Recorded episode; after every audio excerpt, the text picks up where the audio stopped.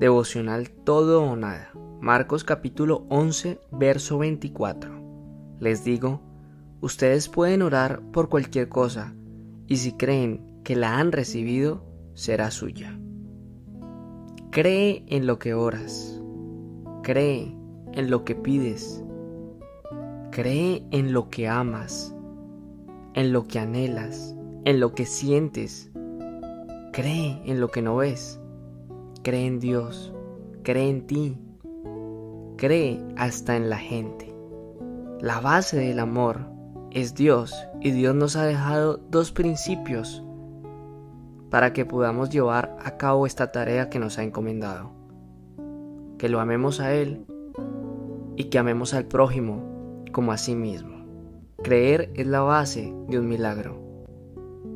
Por lo tanto, la fe es la experiencia más linda de amor.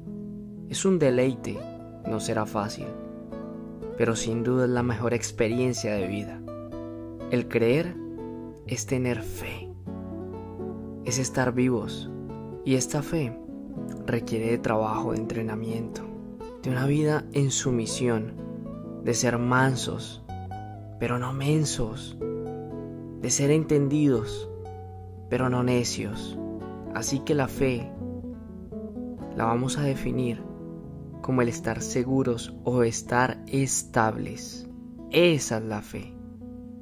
La fe es tener confianza en aquel en quien confiamos.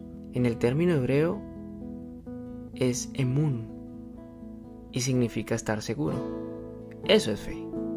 Por lo tanto, quiero enfatizar en algo corto pero sustancioso.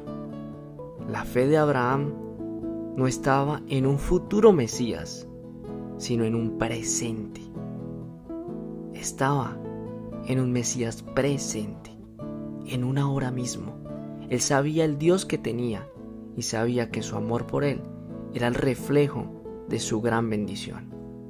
No olvides que Dios ya sabe lo que anhelas en tu corazón, en tu mente y en tu ser.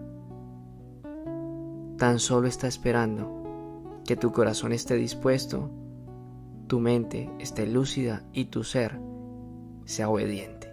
Recuerda que con Dios es todo o nada. Te hablo Frank. Chao, chao.